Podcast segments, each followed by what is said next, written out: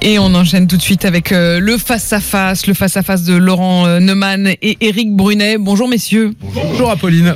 Affaire de Rugy. Emmanuel Macron hier est rentré dans l'arène, même s'il avait dit qu'il n'en parlerait pas depuis l'étranger. Malgré tout, il l'a dit, il a mandaté euh, le Premier ministre et puis surtout il parle d'une république de la délation. Est-ce qu'il a raison d'évoquer cette république de la délation, Éric Brunet? Ah, ah, Oui, parce que Ah, ah, ah, il faut admettre une chose. Bon, beaucoup de journalistes ont, ont peur de Mediapart, mais c'est vrai que c'est un peu le fonctionnement de Mediapart. Mediapart, dans Bah, toutes Les hommes politiques aussi ont peur de Mediapart. Oui, oui, bien sûr, mais euh, en général, entre confrères, on parle pas de, de certaines Non, mais en fait, méthodes d'autres confrères, parce que et, et- et c'est vrai que beaucoup d'informations Ah. parviennent à Mediapart sur la base de alors délation, on pourrait dire signalement des magistrats amis de Mediapart qui leur transmettent des dossiers, au mépris d'ailleurs du secret de l'instruction, bien souvent, mais aussi des, des épouses, etc. On l'a vu dans l'affaire Cahuzac. euh, bon, et c'est c'est très nourrissant éditorialement parce qu'il y a du bon matériau. Et parfois, Mediapart, euh, à mon avis, c'est très personnel, euh, dérape dans ce type de fonctionnement. On a vu l'extraordinaire enquête d'Hervé Gattegno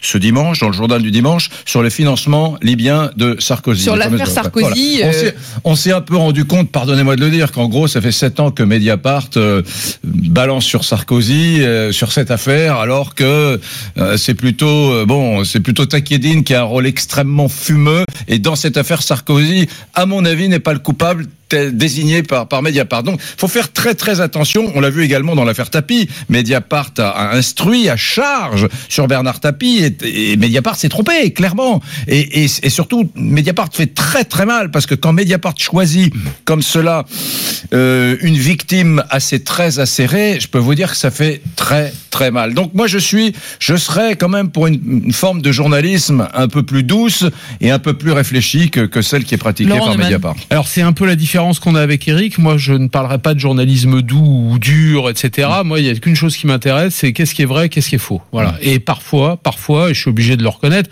la vérité médiatique du moment n'est pas forcément la vérité judiciaire à la fin de l'histoire. Et pourtant, entre guillemets, le mal est fait. Et le bon exemple, c'est l'affaire Tapi. Dix de procédure. Tapi, il a été roulé dans le dans la boue pendant pendant des mois et des mois. Et à l'arrivée, sur le plan judiciaire, il est relaxé. Il est relaxé. Alors son arbitrage a été annulé. Euh, il va devoir rembourser euh, plus de 400 millions d'euros. Ça c'est une chose au civil, mais pénalement, il a rien escroqué du tout, escroqué du tout. Il n'y a pas d'escroquerie en bande organisée. Euh, et à l'arrivée, il y a zéro, il y a rien. Or, il reste quoi de cette euh, enquête? Il reste 10 ans où le nom de Bernard Tapie a été roulé dans la boue. Donc moi, le mot délation ne me convient pas. C'est pas le bon mot. Il y a ce qui est C'est vrai. pas le bon mot qu'a utilisé Non, Emmanuel c'est Macron. pas le bon mot. Euh, ou c'est vrai ou c'est faux. Et si c'est faux, c'est pas délation le bon mot. C'est diffamation. La question Donc, là c'est n'est autre plus chose. tellement de savoir si c'est vrai ou c'est faux, parce que en l'occurrence c'est vrai. C'est-à-dire que les, les faits, euh, ce qu'on a servi prenons la- à la, à la Non, table, Non, je suis pas d'accord. Non, c'est Non, non, je suis pas d'accord, Apolline. Prenons l'affaire de Rugy, puisqu'on parle de ça aujourd'hui. Précisément. L'affaire de l'appartement d'Orvaux à Nantes, je suis désolé, ça a fait un papier, ça a jeté le discrédit sur François de Rugy, mais il n'y a rien à rien se de mal, reprocher. il Oui. n'avait absolument rien à, à se reprocher. Donc vous jouez sur les mots parce que c'est bah quand non, même mais- comme de la délation ou de la diffamation. que Non. vous vouliez. Moi, Non. moi, je voudrais juste revenons sur Sarkozy une seconde parce que Sarkozy de Rugy, on est dans le même processus. Moi, moi, j'ai des gens dans ma famille qui avaient décidé de voter Sarkozy.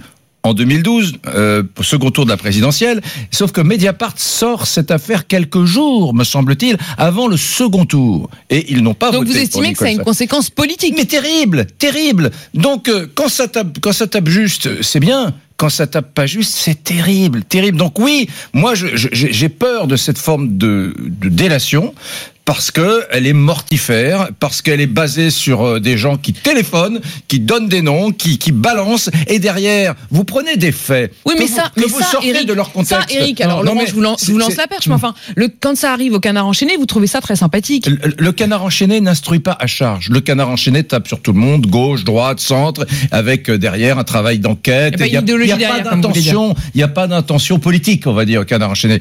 Mais pas, c'est pas tout à fait pareil. Voilà. Non, mais, je, vais, je vais prendre un, un exemple, pardon.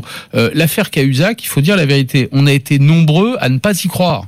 Et puis Mediapart s'est acharné Ouais. et, Et a à eu raison force de le faire. d'enquête Et a a eu raison. Non, non, mais le attendez Eric, le ministre, non, mais non, le mais Media- ministre du budget chargé de la fraude fiscale était lui-même un fraudeur Bien sûr, du vous avez raison. Donc mais voilà. il se trouve que sa femme a tout dit à Mediapart. Il se trouve Oui, qu'il a. alors là, Mediapart, Eric Bonnet, là, j'ai un petit peu du mal avec votre argumentaire parce que euh, les journalistes, ils cherchent les infos euh, et ils les trouvent. euh, Parfois, ils les trouvent. Je vois pas très bien comment on pourrait faire une hiérarchie de la façon de trouver les informations. Si les informations viennent de là. Cette raison-là qu'il y a les Non. faits.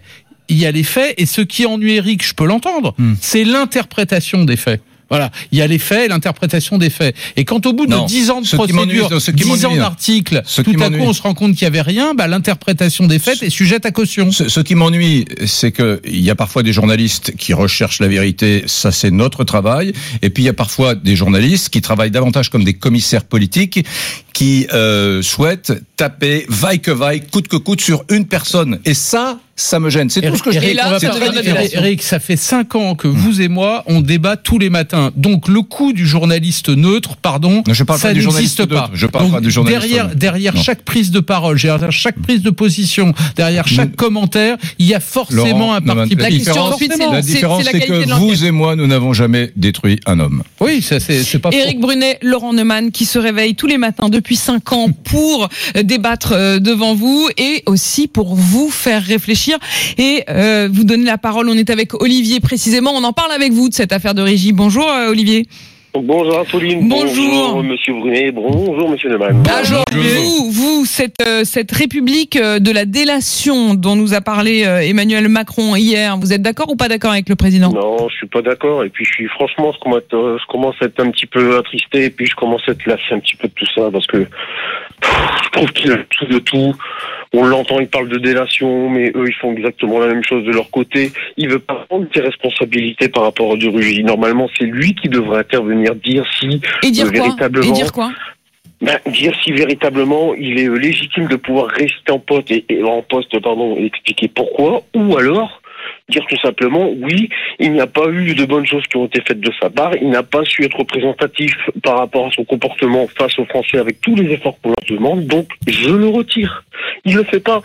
Son discours d'hier encore je rigole parce que 14 juillet, oui, c'est honteux. Euh, des gens, alors les gilets jaunes, mais il n'y avait pas que des gilets jaunes, bref, mais des gens sont venus siffler, euh, comment dire, pendant le, vous condamnez. 14 pendant le défilé. Je suis désolé, pendant le défilé, on a sifflé euh, que Emmanuel Macron, de ce que j'ai entendu, par tout le restant et pas tout le corps d'armée, comme il l'a dit. Donc à un moment donné, il va falloir que notre président arrête ces délations, arrête un petit peu ces petites fake news là, et qu'il prenne ses responsabilités, qu'il fasse en sorte à remettre véritablement le pays sur le bon rail, parce que là, ça commence à bien faire. Avec Qu'il fasse son boulot. qui sortent tout le temps, il y en a marre. Et là, maintenant, c'est le rugis, qu'est-ce que ça va être encore après? Stop, stop. Le pays a besoin d'un véritable dirigeant qui puisse mener le pays à bien. Ça, c'est votre coup de gueule du matin. Merci euh, Olivier d'être venu euh, sur euh, RMC. Un Ju- dernier juste, un, oui, juste un mot pour répondre à Olivier. Il y a deux enquêtes qui sont lancées. Une par le gouvernement sur les travaux dans son appartement de fonction, une à l'Assemblée générale sur les dîners, euh, à l'Assemblée nationale, pardon, sur le dîner, les dîners de François de Rugy. De deux choses une,